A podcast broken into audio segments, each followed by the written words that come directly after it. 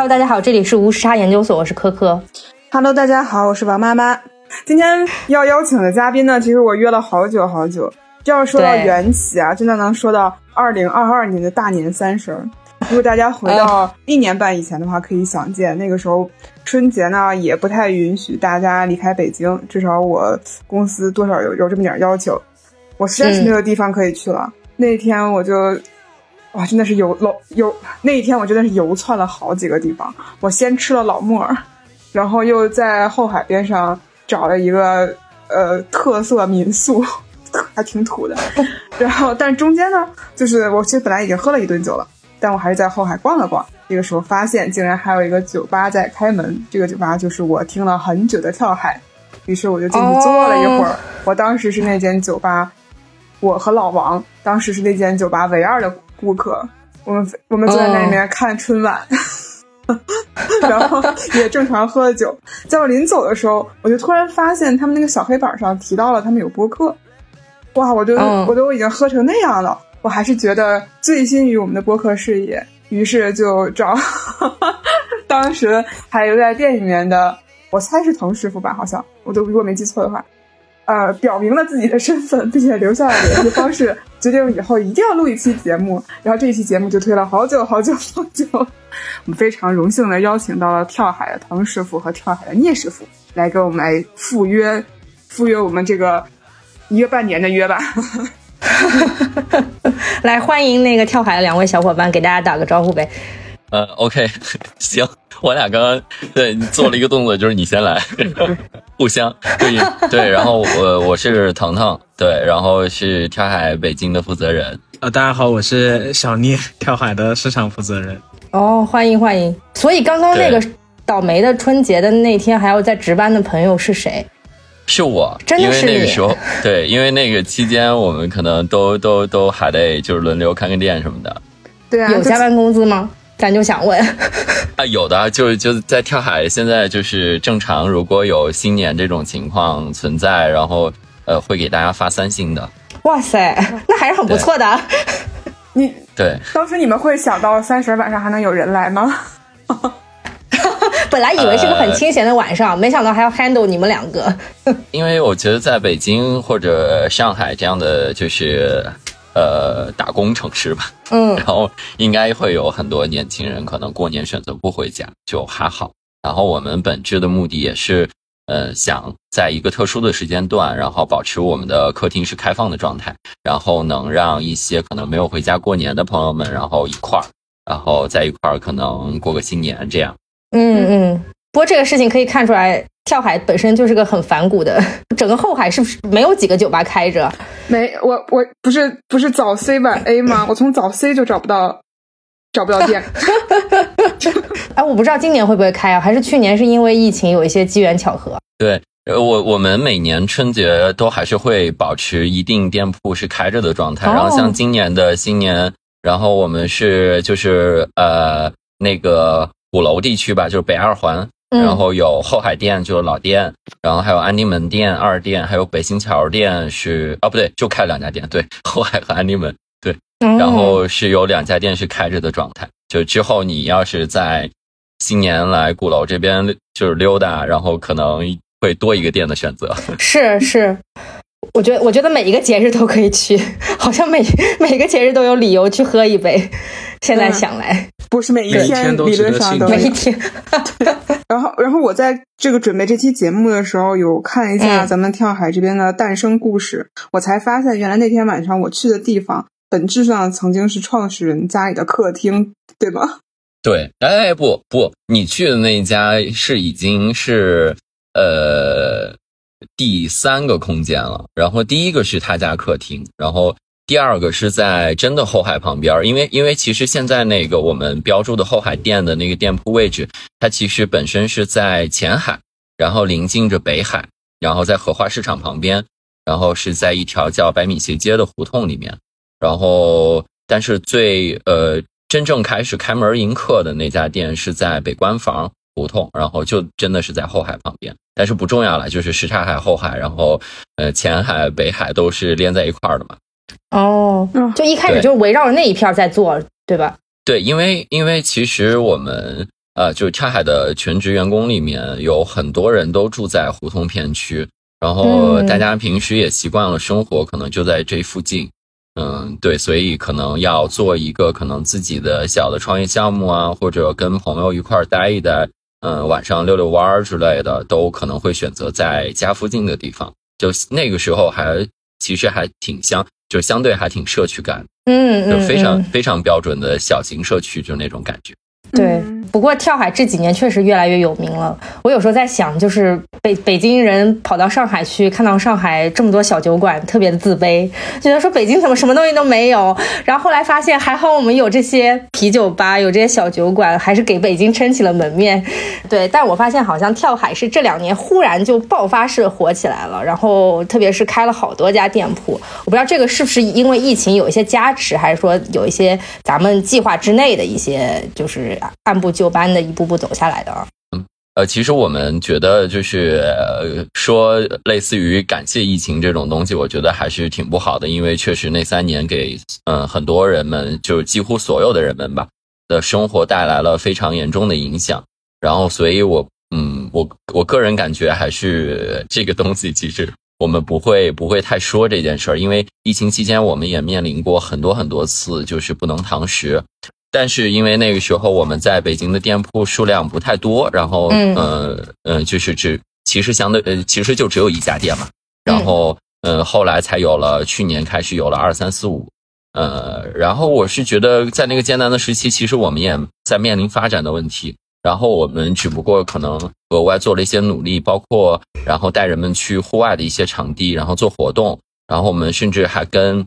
其他呃面临因为。呃，时间节点的问题就是不可以堂食，然后不可以聚集，嗯，这种情况，然后我们就会带大家去郊区的呃营地，然后做一些音乐活动，对，然后通过这样的方式就艰难的度过了那段时间。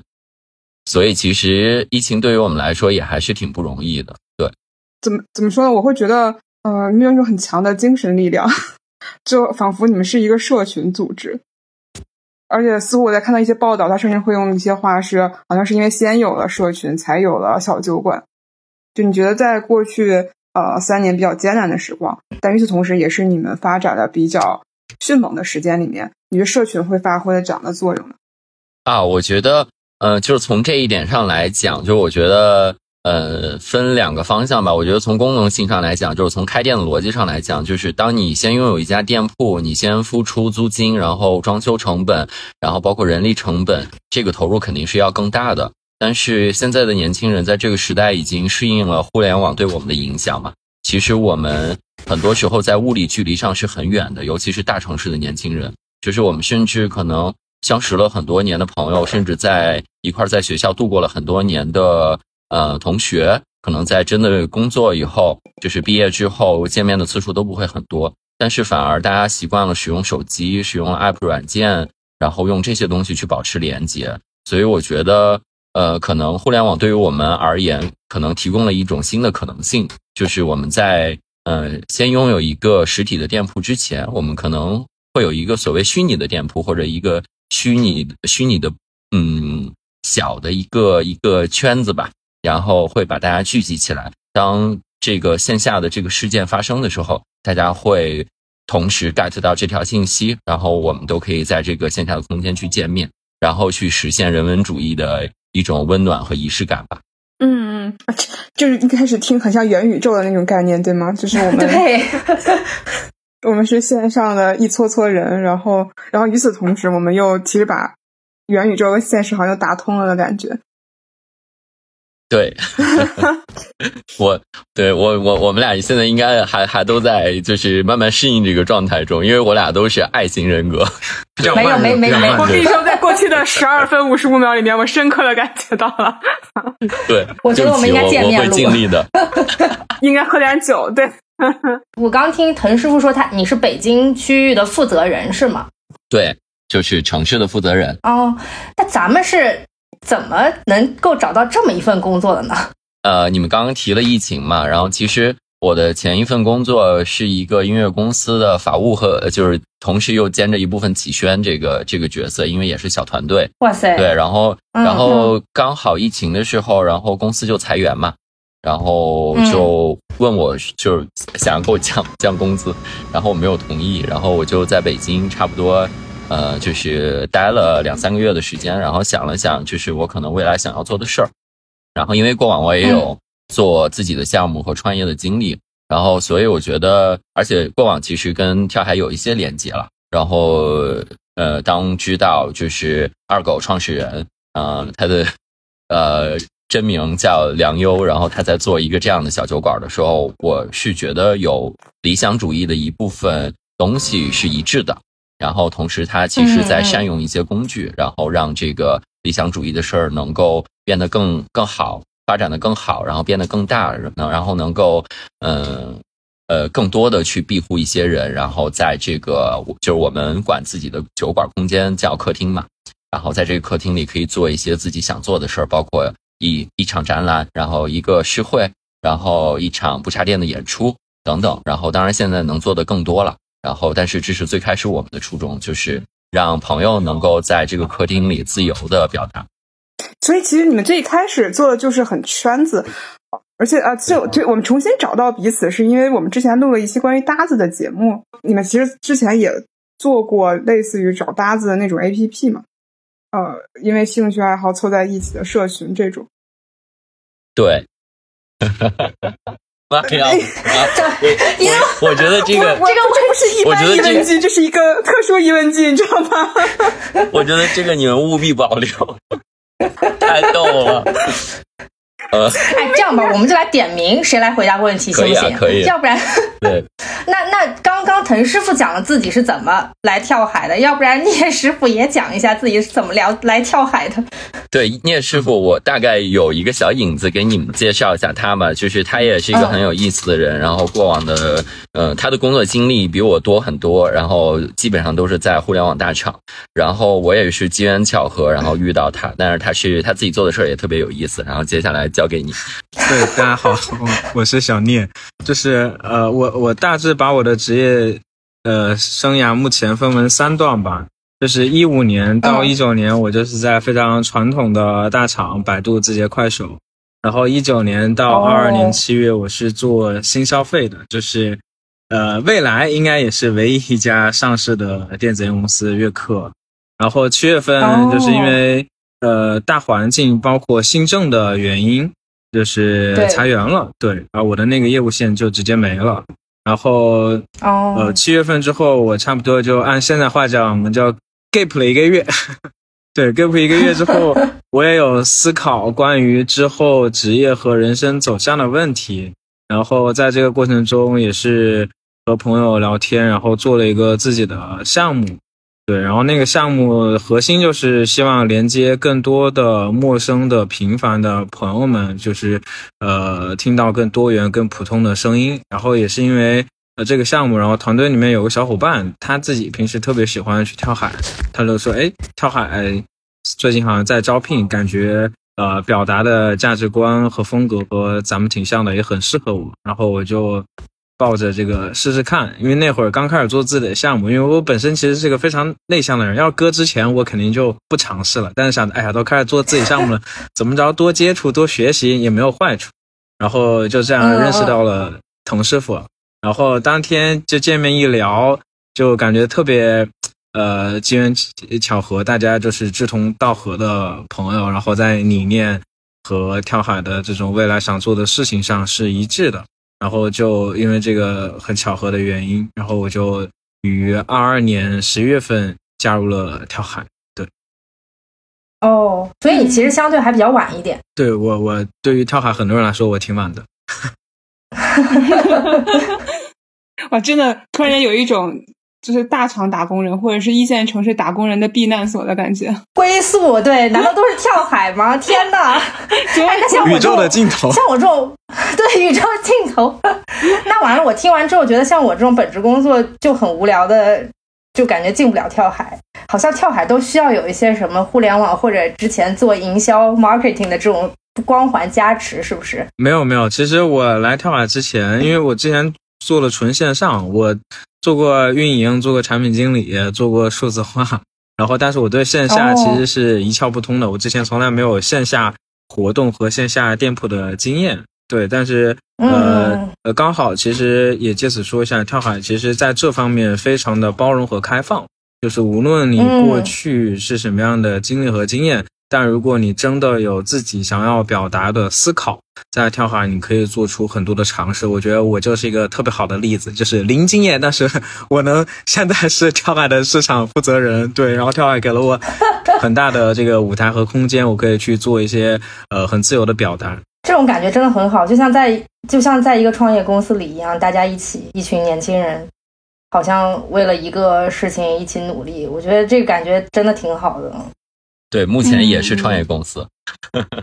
对，我们还是 小规模纳税人。小规模。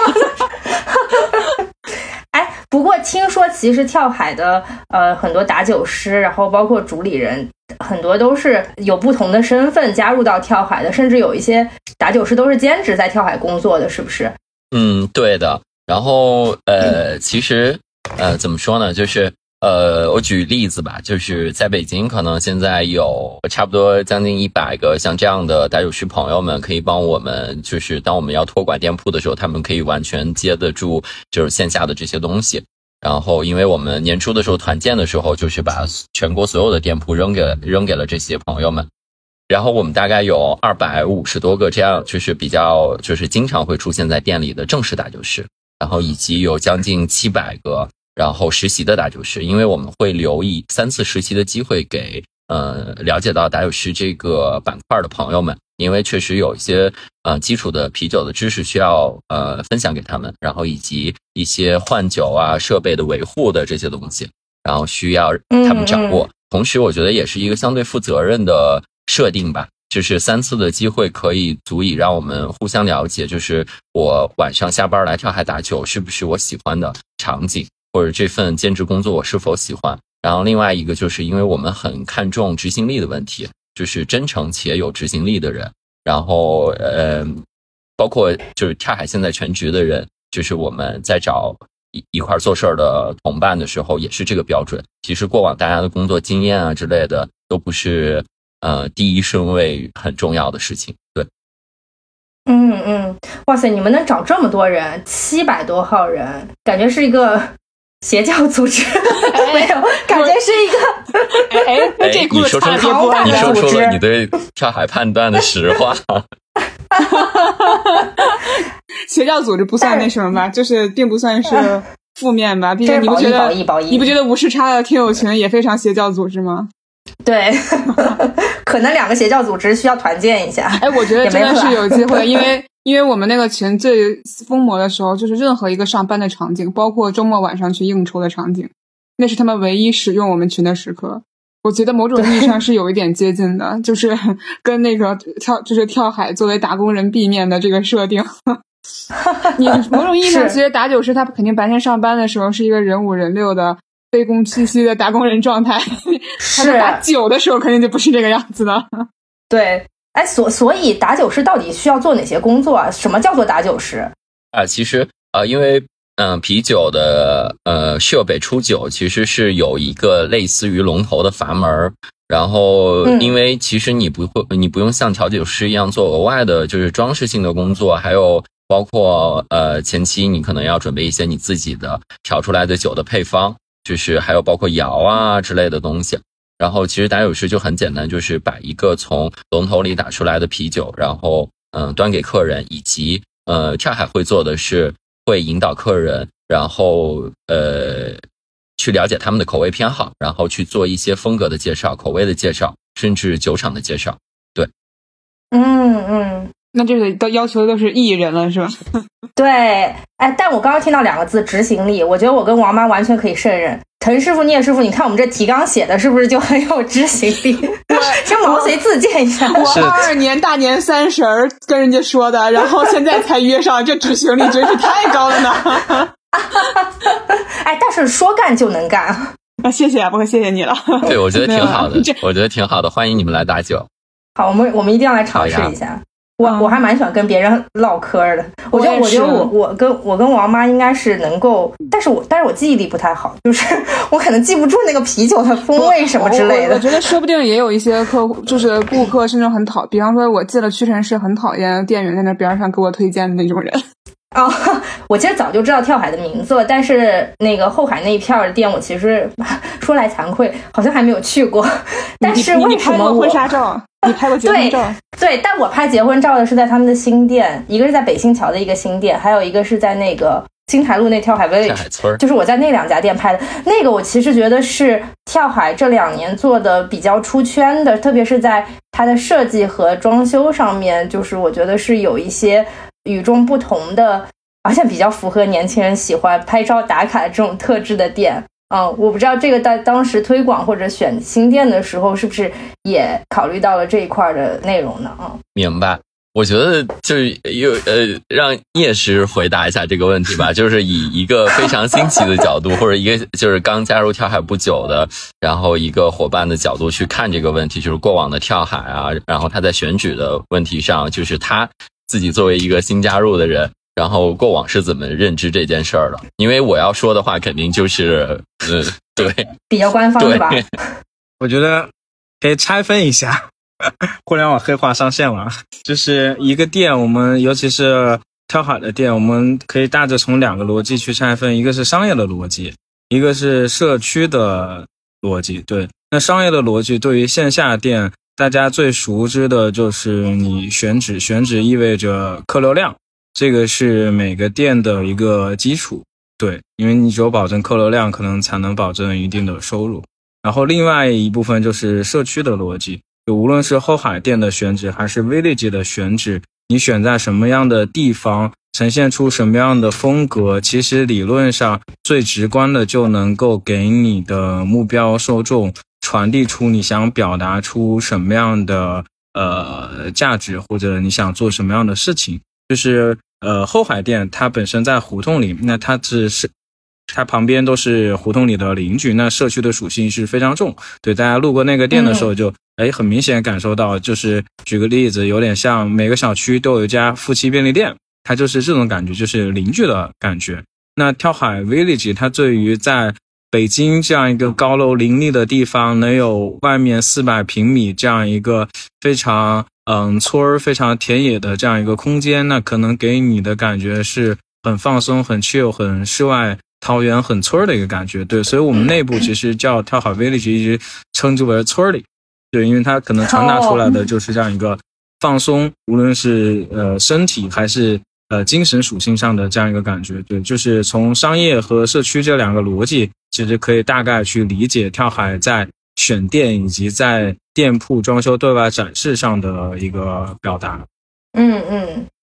所以可能每个店希望表达出的东西也不一样。呃，目前跳海的店铺大概可以分为这样几个层级，就是呃最上层，比如说以跳海 Village。或者即将未来我们会在上海开的一个大店，它可能是一个主题店。那这个主题可能是叫 Village，可能是叫 Stage，或者可能是叫 Factory，或者叫 Anyway 其他的，它会有一个明显的风格主题化的倾向。对，呃，第二层就是我们的社区店，比如说跳海后海店，我们的安定门店，就是社区属性、社区感非常强的这种店铺。那最底层可能是未来我们会做的打酒站，对，哦，就跟青岛啤酒沿街有那个打青岛啤酒的，我在青岛街头看到好多，就是就在街上，然后就卖青岛啤酒，我觉得那种也挺酷的，我不知道是不是那种模式。对，产品方向上它是其中一个板块，然后我们肯定会做的更多，然后我们可能还会做鸡打鸡尾酒，然后鸡打咖啡。然后甚至一些可能出版物，然后黑胶这样，对，然后也会基于一个小的店铺做面向街头，嗯，就是因为因为我跳海其实呃一直以来都有一个社群叫后海野喝，就是会当我们周年庆的时候，我们会组织大家去后海边儿，然后就是跟那些大爷啊，然后大妈一块儿，就是在夏天在后海里游泳，然后其实是非常日常的一个行为，对。然后本身我们也很喜欢户外的空间，然后去年我们也做了很很多场野酒的活动，然后我是觉得跳海的用户或者说跳海的酒客们一定是有是有是有这个呃喜欢喜欢室外空间的这种这种状态在的，所以我们觉得完全可以做一个功能性的打酒站，然后去做额外的一些内容出来。对，啊，你们这个一定要在北京搞，我就哎，我不得不又说到了我对北京的吐槽，我就是。虽然也没有很喜欢上海，但是每次走在上海街头，看到那些路边的酒小酒馆，然后你可以随便走进去，然后拿一杯酒站在路边喝，我觉得那个感觉就很好。然后北京就没有这个土壤，也也希望跳海能够在北京有更多的这种实践吧。我觉得真的还是造福了很多人的，要不然整个北京的漫漫长夜，我只能在塞纳河边，塞纳河边踱步。你 真的实在是没有什么地方可以去。你问过海淀人怎么想吗？你们海淀就什么都没有啊？就什么都没有啊！虽然我在五道口吧，就是还好一点点吧。嗯，对你你你知道我现在的我现在我现在打发晚上的方法都是回学校上自习呢。哇塞，算了算了，你 太惨了，快点快快拯救一下。对，我觉得就是年轻人还是需要这种精神家园的。就是你你刚刚说的那个状态，我觉得特别好，就是可以深入到社区，可以深入到就是大爷大妈们生活的地方，然后和大爷们大妈们，不管是聊天，然后甚至游泳，我觉得就是一种很放松、很自如的状态。就是说，这个空间是大家能够一起共享的，而不是说独属于谁的。然后大家能够很融洽的在这个空间里是一起。共存生活，然后一起交互，我觉得本身就是一件还挺挺挺神奇的事情吧。嗯不，等我冒犯一下，就是比方说大爷大妈们，咱们真的能互相理解吗？啊，其实，哎，大爷大妈不会嫌你们吵吗？会会的，就是但 但是我觉得这种就是你们就强行没有没有那那倒不会，就是我们其实呃以后海淀为例吧，就是呃其实那是一个非常非常典型的，就是我们在民居里面有一个。嗯，小就是很很微小的商业体的，呃，这么一个状态。然后其实跟呃邻里的关系都还好。我们有时候会因为就是对客人的引导不当，然后可能有的客人可能也会有微醺微醺的状态，然后在胡同里跟朋友聊天或者打车的时候声音会大一些。然后但是通常第二天我们都会去跟邻居道个歉。然后平日里，比如说白天的时候，我们不是有咖啡嘛？然后我们。比如说白天在那儿办公的时候，他可能就在门口跟他胡同里可能呃呃一块生活了，在一条胡同里生活了很多年的朋友们、老朋友们在一块喝茶聊天然后嗯看他种的花然后喂喂他他养的鸟就这种，然后我们我们相互之间也会聊天大概这样，就是反正因为我是觉得呃我们的到来肯定是会给嗯这一部分就是 local。然后带来一定生活上的改变的，就是他至少他们的生活的环境，然后呃突然融入了一些年轻人，然后一些他们可能不理解的事儿，然后甚至其实大家对于呃呃对我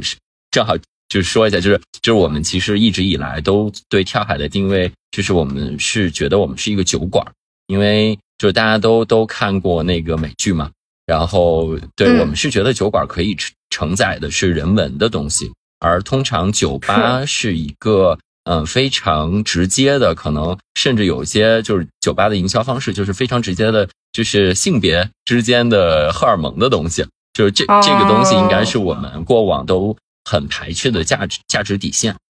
对，然后所以我们会觉得酒馆可能对我对我们的描述更相对合适一点，然后以及当我们把店铺开到了这些就是当地人的。嗯，生活的区域的时候呢，我们通常会做让步。嗯，对对，因为我我觉得这种相互理解、相互包容，以及相互最后变成真的一个嗯邻居的状态，是需要让步的。就是大家大家一定要都都先往后退一步，再去说这个事儿。对。但是作为年轻人，我觉得我们可能需要做的更多一些，去理解这些叔叔阿姨，他们可能真的在这儿生活了很多年，所以。基本上不会有特别激烈的情况出现，对，当然也也也也还是存在一些，嗯，不管是呃客人也好，还是可能当地的就是那附近的一些人的恶意的投诉或者，但是通常我们都会很好的解决。嗯嗯嗯，就是跳海，它深入这个社区，它其实也是做到了一种交互的媒介吧。我我觉得，其实你们已经在做建筑行业在探讨的一些事情了，包括怎么去把新的事物引入到旧城当中去，怎么把新新的这个理念或者新的观念，怎么去跟老的东西做结合，呃，然后怎么去划分城市生活区和娱乐区的大家之间的这个这个边界吧。我觉得其实已经在。逐渐探索当中，而且也做得很好。我觉得这个其实就是未来的趋势，呃，只不过它跳海走的比较 走的比较靠前啊。然后我觉得，我觉得其实是挺好的一件事情，因为因为城市肯定是需要发展，呃，也也是需要不断去改进的嘛。嗯，我觉得这些这些就是新的媒介的出现，嗯，能够把老的东西连接起来，然后能够让更多的年轻人，我觉得北京的胡同其实是很有魅力的。你通过这样的方式，让北京的年轻人能够更多的去到胡同，然后去到这些地方，我觉得也是也是一件非常好的事情啊。嗯，更何况你们也能处理好这个事情，我觉得就挺好的。虽然经常看到你们被投诉，哎呀你。少说两句吧，我跟你说，你这你就当 你当不了大酒师。我跟你说，这这竞争上岗，我觉得我马上就要赢了。那我那那这样这样，我来表扬跳海两句。就是前两天去参加那个北京精酿啤酒节。哦，就是之前哦，OK。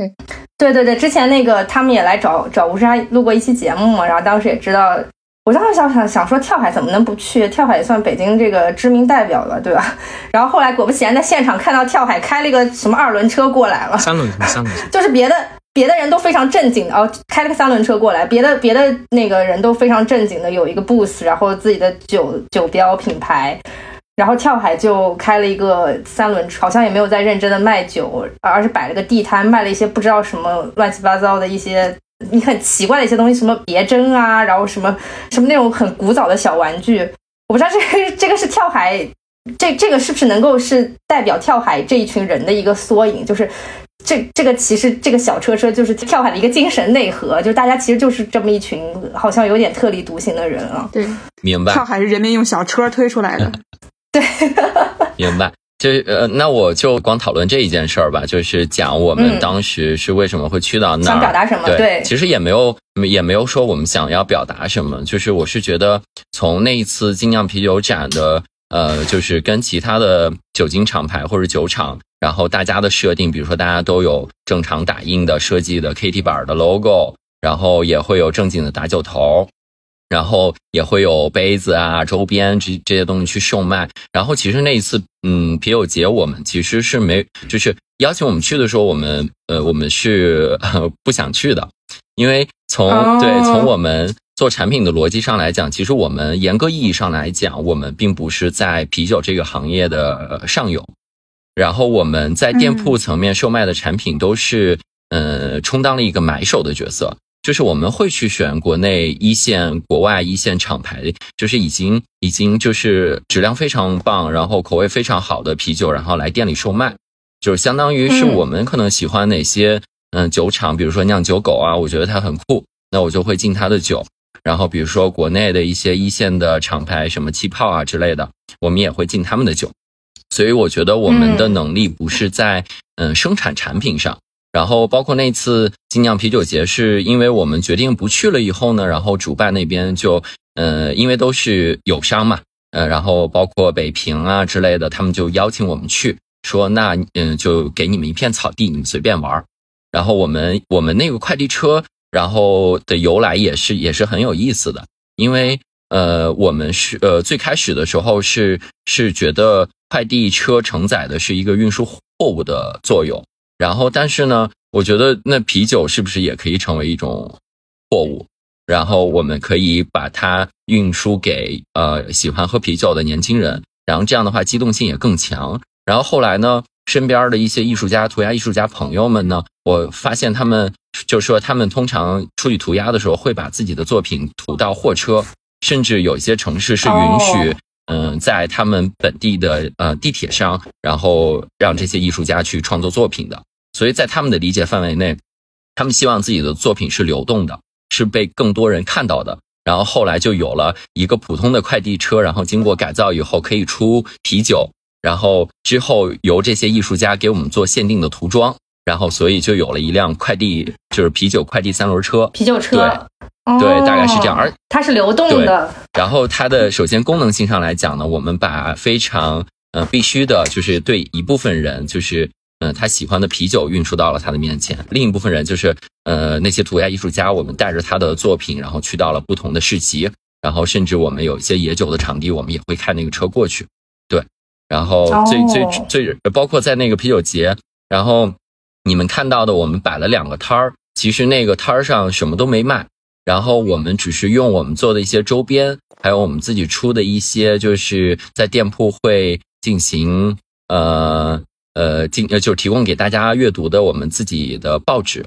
然后还有杯垫。然后还有我们做的袜子这些东西，去换一件，就是你当下你觉得可以跟我们交换的东西。其实它本质是一个有点，它本质是一个观察大家的行为，就是人类行为观察者。对，然后包括我们也也其实也呃，第一天因为那个 DJ 活动老被叫停嘛，我们其实也带了一个简单的控制器过去，想要给大家放歌，包括也把那个我们自己带的音箱面向草坪。然后放了一些比较 chill 的雷鬼的音乐，然后并且在那箱子上写，就是享受嗯当天的草地和音乐，然后让朋友们放松点。包括做的一些比较嗯，我们叫无呃无意义行为比赛，就是落杯子，因为当天有很多人就是呃当天啤酒节当天就是大家都用塑料杯嘛。然后通常大家扔垃圾的时候就会直接扔到垃圾筐里，但是我们觉得可以，就是当一个人可能喝了一杯酒以后，当他不知道手里的杯子往哪扔的时候，就或许可以跟另一个陌生人，然后参与共同参与一个事儿，然后就是可能把这个杯子一块叠得更高，然后。对，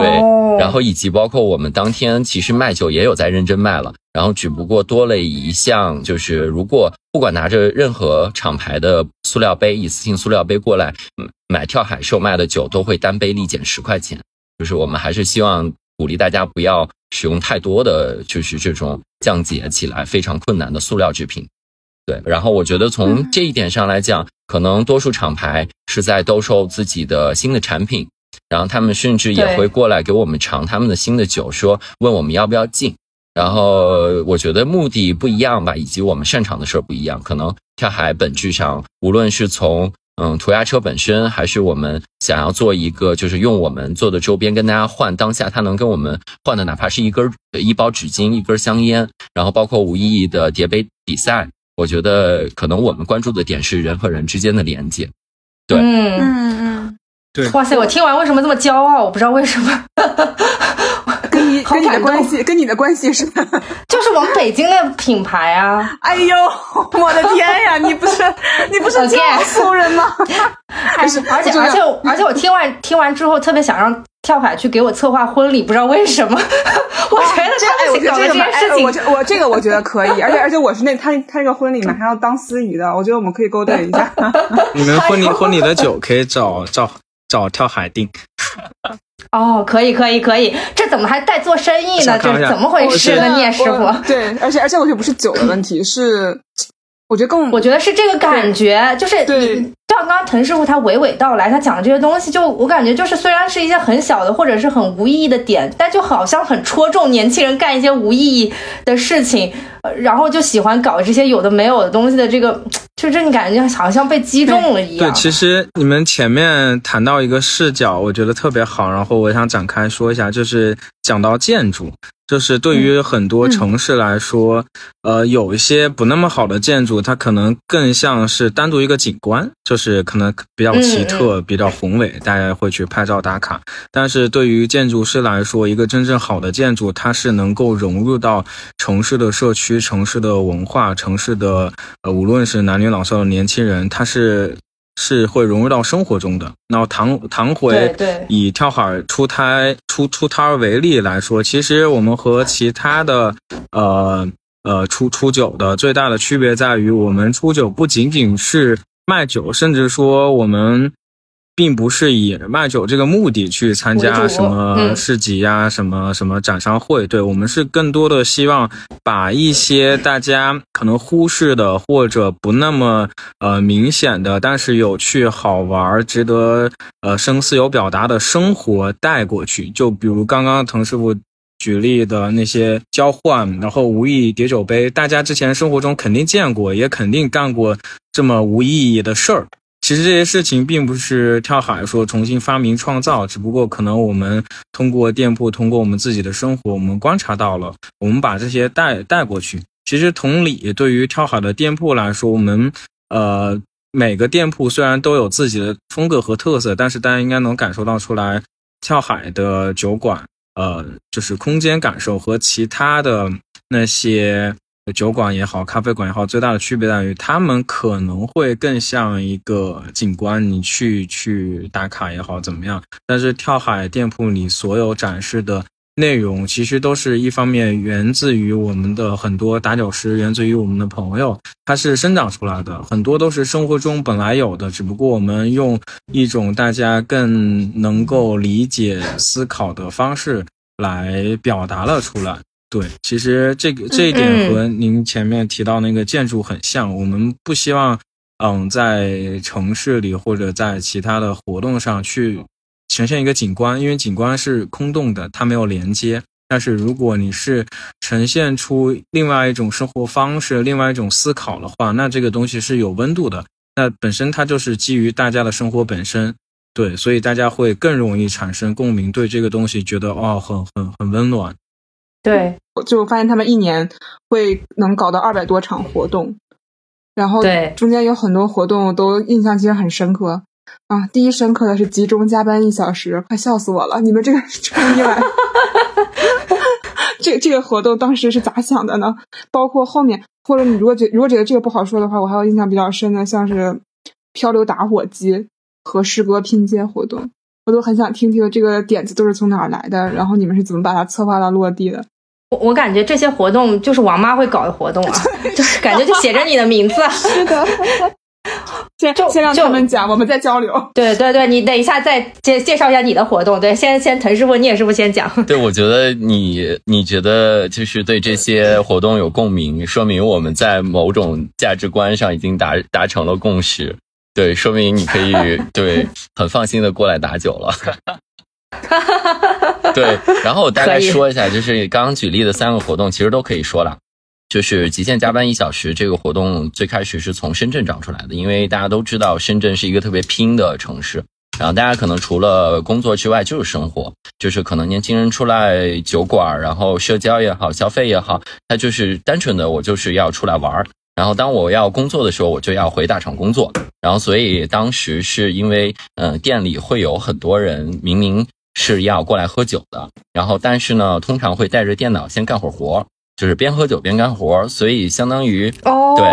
对，天，好凄惨。对，所以这个是比较比较深圳化的东西。当然，呃，原来也也就是也有一个就是我们叫呃共享办公室，就是通常就是我们在。难以解决一些问题的时候，通常会发个朋友圈，就有问会问有谁擅长这个，有谁知道那个，然后是不是呃可以给我提供一些帮助？其实本质啊还是分享一些东西。然后如果从场景上来讲的话，就是我们允许呃到了下班的点儿，然后还没有完成工作的年轻人可以在这儿加班，就是是一个默许，就是不是说你来这儿就不能带电脑或者怎样，就是。嗯，还是想表达大家的很多行为其实是被允许的，跟我们想说的就是艺术家的作品可以自由的表达，是嗯，可能是是是同同一件事儿，就是你是被允许的，你在这里是被允许的，很多行为是被允许的，对。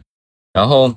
火鸡漂流那个呢，就是源自我们可能呃，我不知道二位抽不抽烟，但是通常我们在跟朋友在一起抽烟的时候，打火机都会被就是莫名其妙的遗失。或者被人家切走。啊，对。对，然后所以我们想记录有谁，就是当我们想知道自己的火鸡被谁切走的时候，或者说遗失给谁的时候，或者赠予给谁的时候，我们其实是很想知道他这个火鸡的一生是怎样的。然后所以我们就做了一些就是办公软件可可以实现的嗯东西，就是我扫码可以填写我们提前预制好的问题，然后当这个火鸡，比如说我是第一个人拿，我可以提前填填好这些问题，当这个火鸡有一天被遗失的时候。第二个人拿到这个火机，他注意到这个二维码，当他扫的时候，他可以看到上一个人回答的问题，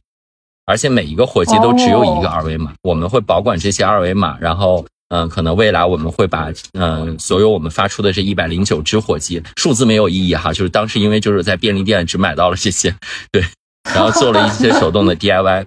然后想想记录一些，呃。嗯，就是我们生活里看似无意义，但其实又很有趣的一些小的点，对。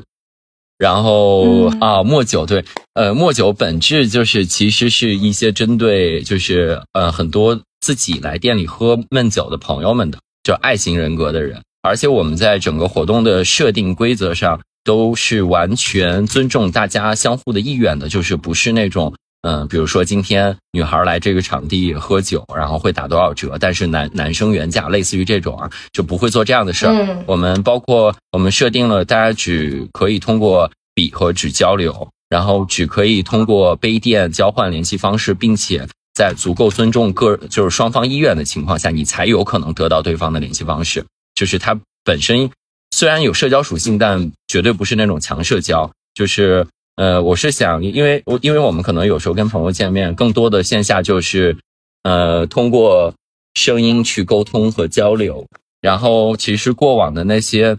书信的东西，嗯，可能现在实现起来也不是很容易。然后，那就其实就是面对面的去实现一些可能过往我们呃通过书信来往的一些仪式感吧。然后就就也也也是一些很小的洞察，对，嗯。还有，我刚还还想问的是那个诗歌拼接，诗歌拼接哦，诗歌拼贴，我觉得跟那个就大家一块儿做，嗯，武艺叠杯比赛也好，然后还是那个就是你当下的闲置，你觉得你可以放弃一件东西去交换我们的周边也好，就是人和人之间连接的东西，就是我们自己可能呃在家里在深夜可能喝一瓶啤酒，然后如果你有表达欲的话，你可以写一首歌，你可以写一首诗。然后你甚至可以给自己写一个短篇或者长篇，但是我觉得有些东西是充满意外的，然后反而会有一些惊喜存在。就是希望大家然后共同的去创作一首诗，然后并且这个诗的内容它不是由你想出来的，而是某出自某一本小说、某某一本诗集，甚至某某一份报纸上的文字，然后大家通通过这些固定的。嗯，可以创作的元素，然后去拼一个东西，拼一个作品，共同完成一个作品共创，大概是这个逻辑。嗯，我发现其实这个中间有很多活动，并不是只是为了外向或者艺人准备的，它其实有很多还是考虑到爱人的一些需求。对。嗯，对，哎呀，爱人，爱人，真是哎呀，历史，哎呀，历史一在不停的重复是吧？因为一搞活动，大家都觉得说是不是要嗨起来或者怎么样之类，都是那种想法，对吧？就是要让大家都玩起来或者怎么样，就是很多时候会忽略到有一些，嗯，就是性格比较内向的人。但是我觉得，就是这些活动其实听上去好像很小，然后很很简单，但是其实都让大家不不同性格人都能够都参与进来。像哎，像一般这种活动，你策划的话，灵感来源是什么？然后从这个灵感来源来了到真的落地，一般会经历哪些步骤和多长时间？对我，我我我觉得就是之所以有我，就是我们有这么多打酒师愿意在白天工作之余，晚上换个生活状态，就是像今天的主题一样，就是打工人的 B 面嘛。然后我觉得有一个很重要元素，就是在吧台里的人，就是我们的打酒师。嗯，他在分享他喜欢的啤酒给我们的用户，然后以及在吧台，他的视角其实从某种角度上来讲是一个上帝视角。你可以观测到当天这个场域里的不同人的精神状况，就比如说像刚刚就是背景音那个女孩子，她可能最近面临了一些情感问题，然后她可能在跟她的男朋友吵架，对，然后就这些东西其实是非常日常和生活化的。然后我觉得这些洞察，嗯。能够激发，就是打酒师去去真的抛离了工作，就是可能每天工作很多个小时，就比如说像极限加班那种，甚至每天都不是八小时工作制这种，什么九九六啊、零零七啊这种，然后其实能更让他关注到，其实他日常的生活中，他的身边其实真实的在发生一些嗯有情感、有温度的事儿，他也在见到一些真实的人、真实的个体、鲜活的个体，对。然后，所以我们内部其实称自己的吧台，也有点像七幺幺夜间嗯便利店的店员的角色，就是它其实很有意思。你可以看到很多在白天不会看到的人，他们为什么在晚上出现？他们在晚上会选购什么样的产品带回家？就很有意思。对，嗯嗯。就是其实让你也知道，就是你的生活不只是仅仅是工作嘛，就是而且你有其他可以发泄或者是可以疏解的渠道，我觉得这件事情也很重要。对它其实对它其实是一个出口，同时也是一种洞察。然后通常这种大洞察来源于生活的时候，我们会做的非常的快。比如说我们可能在做饭的时候炒西红柿、炒鸡蛋，最开始不知道先炒鸡蛋炒到差不多嫩，然后盛出来，然后再跟西红柿一块炒。但是当你 get 到这一点以后，你可能很快的就可能打开手机或者拿一个便签儿，然后就写下来记录下来。所以通常这种洞察由洞察演变而来的小的策划的活动会落得非常快。举个例子，就是像呃刚刚几乎举的所有的活动的例子吧，嗯，都可以在一天之内完成，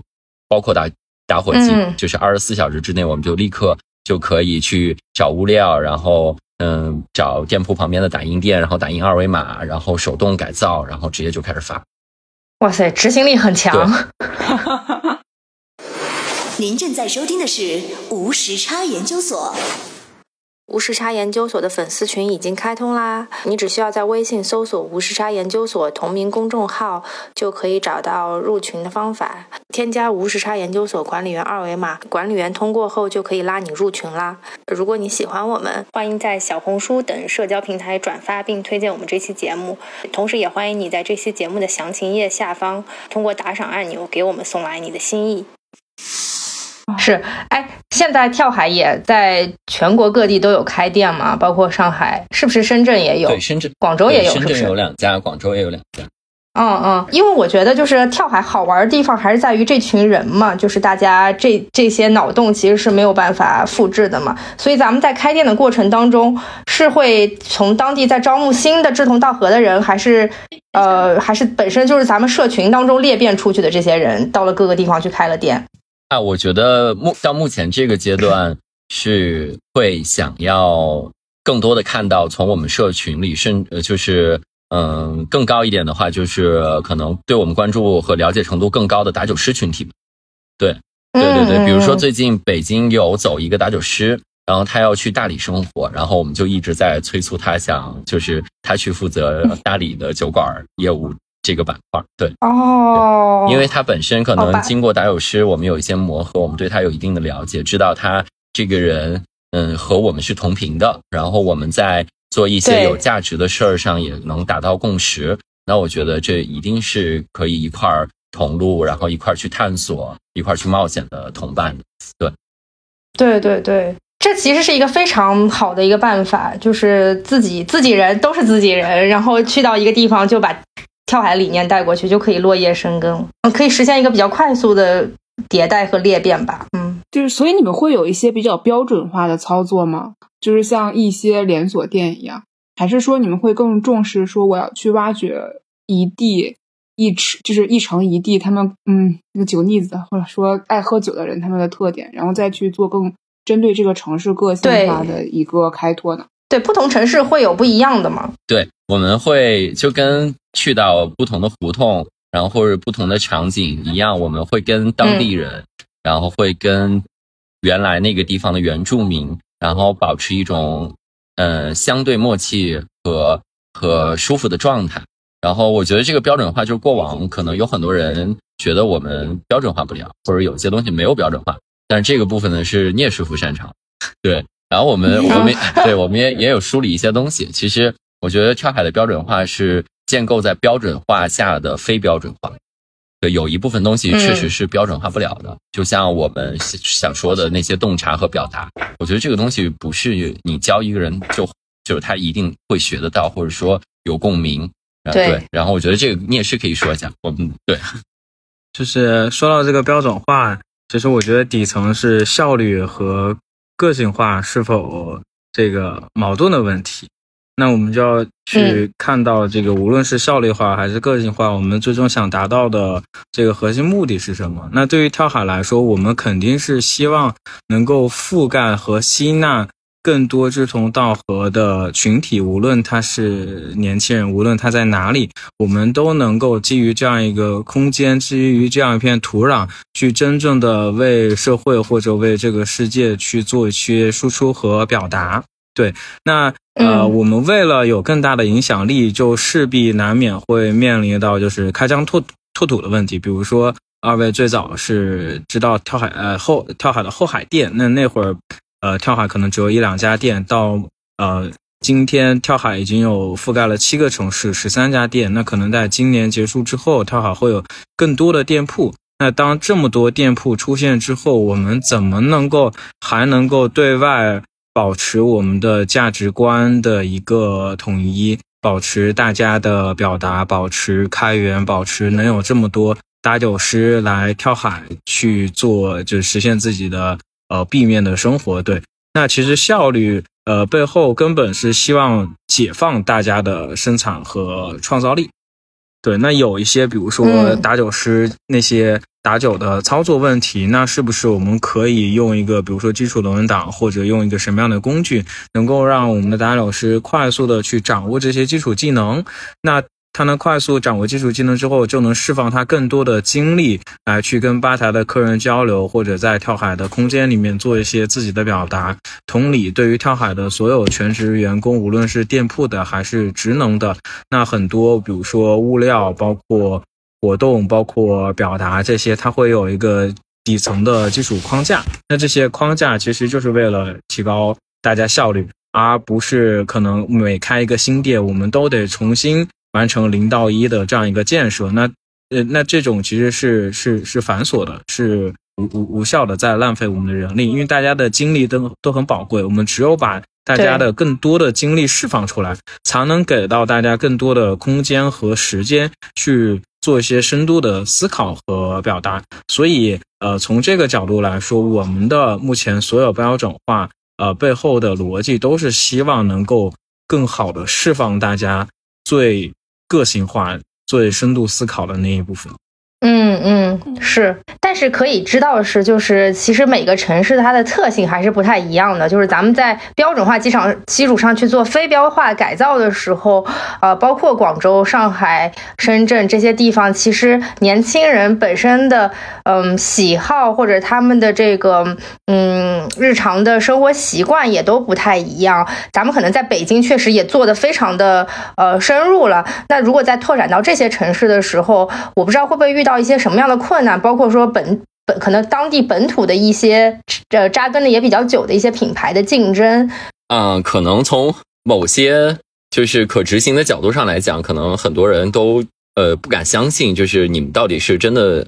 呃如何做到这一点的？就是把一个看似无法复制的、无法标准化的东西，然后做到了现在嗯七个一线和超一线城市的十三家店铺，然后未来我们可能会有，就是今年可能会有二十家店铺，然后。对，就是有很多人可能是嗯不太敢相信我们的模式的，但是我觉得还是真诚吧，就是还是最开始我我我我们讲的那个点，然后其实我们做很多事儿的底层逻辑和底层价值观就是要真诚的去表达，然后呃包括我们自己呃官方的一些一些一些表达，就是我觉得是还是基于真诚且朴素的一些嗯底层的价值观的。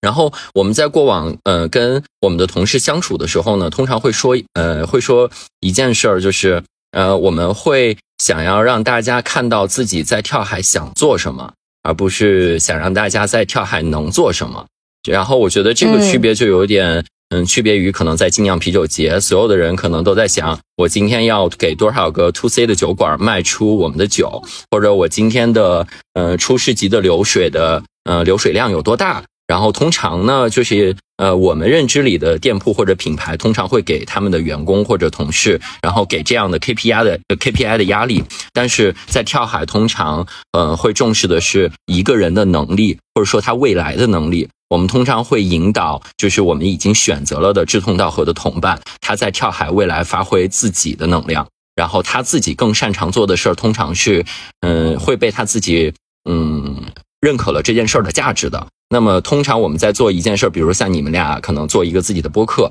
你们是认为播客是你们喜欢的事儿，所以效率上就一般不会出现在出现拖拖拉拉的情况，除非你们的工作特别忙。所以我觉得就是就是核心点就是价值取向还是效率取向。我们认可的一定是我们自己的人在做表达或者是在关注到其他群体的时候，一定是要在某个价值层面达成共识。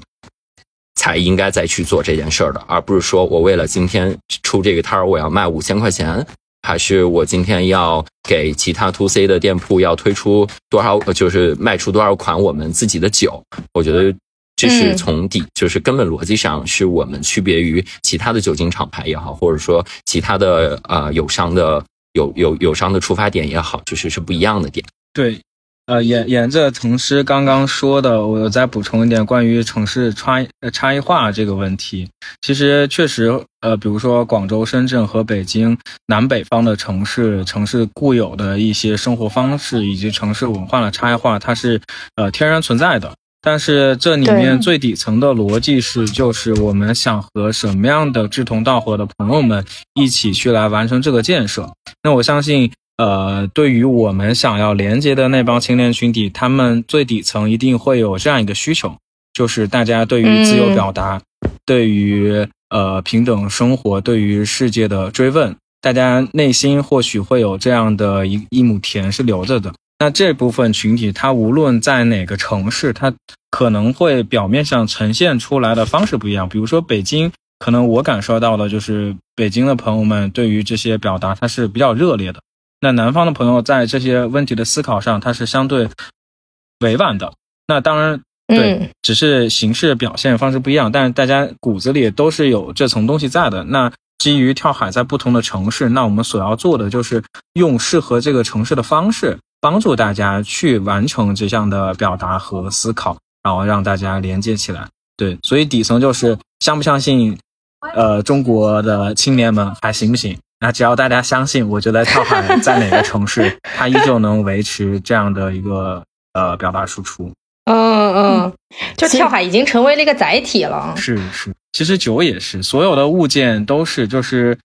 大家购物除了满足，就对于现在的社会发展。来说，呃，所有的物件都能够满足大家的基本需求，它的功能属性已经是非常工业化、体系化、标准化了。那我们在买东西背后，一定会有一个更深层次的情感需求，或者是价值需求。包括我们前面聊到去呃啤酒节卖酒，那酒就是一个普通的商品。那抛开这个商品，它背后我们能够通过这个商品给大家传递呃什么？能否增加？呃，通过这个商品能够赋予大家一些更多的思考和表达，让大家感受到生活能够好一点。其实这是我们无论卖所有的东西，我相信无论是之前互联网还是做新消费，可能呃，但凡是一个有点理想和追求的企业家，他不仅仅是卖商品，他一定是希望通过他的商品能够真正影响到大家的生活方式，就是提供一个更好的生活。嗯嗯。所以有一天，如果跳海不卖酒了，其实大家也能接受，是吧？其实这个问题有点像俞敏洪，他不卖课了，他去做这个东方甄选，他其实也在某种程度上跟他之前创业的价值观是一致的。他之前可能是帮助中国的孩子们能够更好的走出世界，看到更大的世界。那现在其实呃，帮助从从农业的角度帮助中国的农民能够实现。呃，一些物质上或者精神上的需求，对，嗯嗯。但是我确实觉得酒是一个很好的催化剂，它确实能激发出来白天人五人六的那种打工人 另外的一面。是，这这这个这个不喝酒确实很。我们当时说发疯的时候，也说到一个非常重要的加速器，就是喝酒。对对，我我真是觉得我们之后还是有机会去合作一点什么事情的，比方说有一些活动是以声音为载体的，可以，对，或者嗯，我觉得可以玩点什么，对对。说到那个搞活动，王妈其实有非常多的点子，然后包括之前也搞过很多社会社行为艺术的实践，对，可以可以什么时候我们见面的时候聊一下玩一下的。我我我们之前是有一个胎死腹中没有完全成功，没有来得及录节目的一期，就是我们呃拉了一个社群的人。然后每天大家要分享自己，一定要拒绝一次别人。啊，对，就是勇于拒绝一次别人。对，因为因为就是明显那个当时是为什么？就感觉自己平时上班的时候还有点包子吧，就就其实是很容易被 PUA 的那种。啊，你这让我想起来一本书，叫《那个被讨厌的勇气》，是吧？嗯，就类似于这种，是的，嗯。然后我觉得，嗯嗯，一后面是怎么着？然后然后真的有人坚持了十五天，是的，是从。有就是我我拒绝一份不应该属于我的工作，或者我属拒绝别人给我发老板的要求，对，包括拒绝那个别人给我发传单，对，然后对拒绝那个什么理发师给我推摁头安利了一个新发型之类的。是我们还搞过在在北京是三千块生存挑战，是王是王妈妈之前搞的，对。那那个还录录成过一期节目，对，我觉得我觉得还是有挺多，对对。包括我那个想重新搞，我喜欢我喜欢这个，对我喜欢这两个创意都特好。啊，好吧，那下次由跳海举办一下啊，然后乌沙那个赞助。想想想想有没有什么新的？是要到我露上价值的时间了吗？来来来，那个由无时差研究所专门上价值的王妈妈来给大家，对，来给 本期节目最后上一下价值。没有没有没有，就就这就开玩笑。哎，我们可以搞一期节目，就是专门大家在聊了二十分钟之后，强行比谁能上价值。上价值是吧？对对对。其实我觉得他们以就是。过去聊刚刚聊的过程当中，我觉得其实腾师和聂师讲的很多，我觉得都已经把这个主题拔得很高了。来，我们来看看王妈妈还能拔到什么位置？什么鬼？这这个也没有，就只是大家觉得要收束一下，就是起承转合要合一下嘛，仅此而已啦。对，嗯，就我我刚才其实我们提纲里面，我最后一段的时候用了两句诗，就是保卫诗歌，也保卫一个小城夏天的傍晚。然后这个其实我有一个包，上面就是这句话。就是我特别喜欢的一个诗人扎加耶夫斯基的诗，然后我突然间就觉得你们刚才的整个表达里面，确实在同时在做这两件事，就一方面保对，就是保卫诗歌嘛，就是我觉得诗歌这个事情就很宽泛，因为是我觉得是人类很终极的一种表达，啊，而且也是非常自由的，在可能很多东西你写成呃非虚构，或者是你去用其他方式可能会被限制，但是诗歌是很难被限制的。然后另外一个就是对保卫小城夏天的傍晚，当然你们保卫的不是小城了，但比方说一个一个小胡，保卫首都，呸，就是保卫一个小胡同啊，或者是一个社区嘛，一个小的社区，其实也是一个对对对小的人类连接嘛，一个单元。包括现在其实，嗯，夏天我们之前也录过关于夏天的那饮食之类的节目，就夏天会给人一种呃既有荷尔蒙迸发，然后也非常。嗯，就是喧闹，大家很自在的一个场景，就其实也是一个替我们保卫一种公共空间的感觉吧。所以就非常期待你们，嗯，在各个地方长出来，然后在我们这样旅游，就是我们去到任何的地方，然后我经常也会去广州啊，就希望都能够看到，在跟你们有 熟悉的身影。对，就看到这个会有一种情感连接吧，就好像是我在大年三十儿。这个世界上有这么多酒馆，这个世界上这么多城市，城市里有这么多酒馆。对，大年三十走到了唯一一间开着的你们那里。对，缘分让我们相识。对，说我觉得说的很好。嗯，这这句话也很好，嗯，但我觉得我们这期节目题目更好，啊，对，都可以吧。然后就对，最后就是感觉在整个节目中间，我们两个人都像是在一个求职者，你没发现吗？没有，对，你每你每十分钟你都要印证一下，我是不是能干你们这个活？完全可以，对，就不停的在搞找各种关键词，然后看自己是不是契合。你这个，你你舍得放弃你现在的工？我觉得我们可以下班吗？可以下班干这事，对对对。可以啊，行，对，那那这个期待那个线下见面，可以啊，然后得约吧，我觉得最近就可以约，可以，完全没是的，是的。那那今天辛苦二位了，没有没有，非常开心，嗯，我觉得听到了很多不一样的表达，我自己也觉得很感动，嗯，然后欢迎给我的婚礼提策划，我我 有味，对我刚刚还想说，我说关于这一场隔空录制，然后其实最后王妈的那个点就已经非常。到位了就可也是我们认可的，就是我我很喜欢他说的那句话，就是保卫诗歌，保卫一个小城的夜晚。所以我觉得，我觉得对，很喜欢，很爱。然后另外一个需要推销我们的就是，呃，其实可以不用不用，就是盯着我们的酒。就我我我我估计跳海的所有人都有在给自己策划一场婚礼，就是如果我要结婚怎样。所以我觉得，就至少我们有多少个全职，就有多少套方案。哦，现成的，太好了，现成的，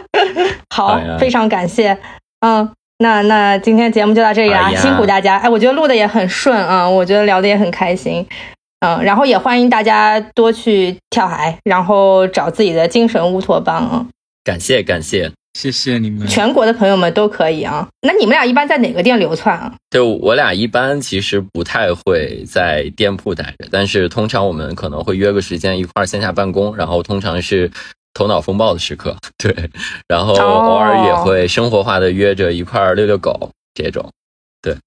哎，我我要最后再说一句，我今天这期节目我们录的时候是晚上九点钟，因为他们俩跟我们说九点钟之前要还要开会，我就想说，我当时就想说，天呐，这个工作也需要加班吗？我就想问一句，咱们是不是可能早上就没有那么早的一个打卡，哎，就起床，哎，就是可能上班的时间就相对比较晚一点啊？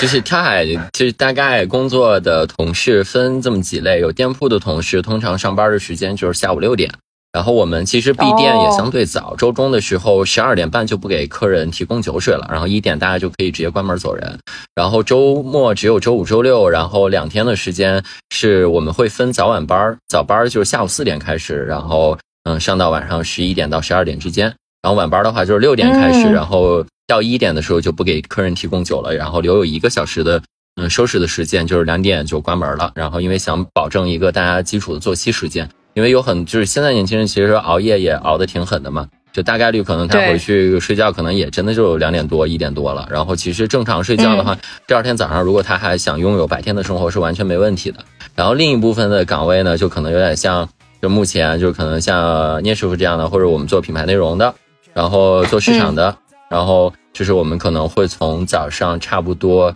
九十点钟，然后然后开始在家就开始工作，然后有时候晚上会出来。见一见合作的朋友们，然后或者见一见自己的朋友们，然后或者去店里溜达一圈，就是相对是这样的状态。对，然后但是确实没有打卡。对，然后你们也不觉得这这是在加班，对吧？呃，你们就是甘之如饴，是吗？对我我觉得两种情况吧，因为其实我觉得这这份工作可能对我们俩而言都是在建造一些事儿，然后我觉得就是那个我们是价值取向的，所以效率会高一些，然后可能我们。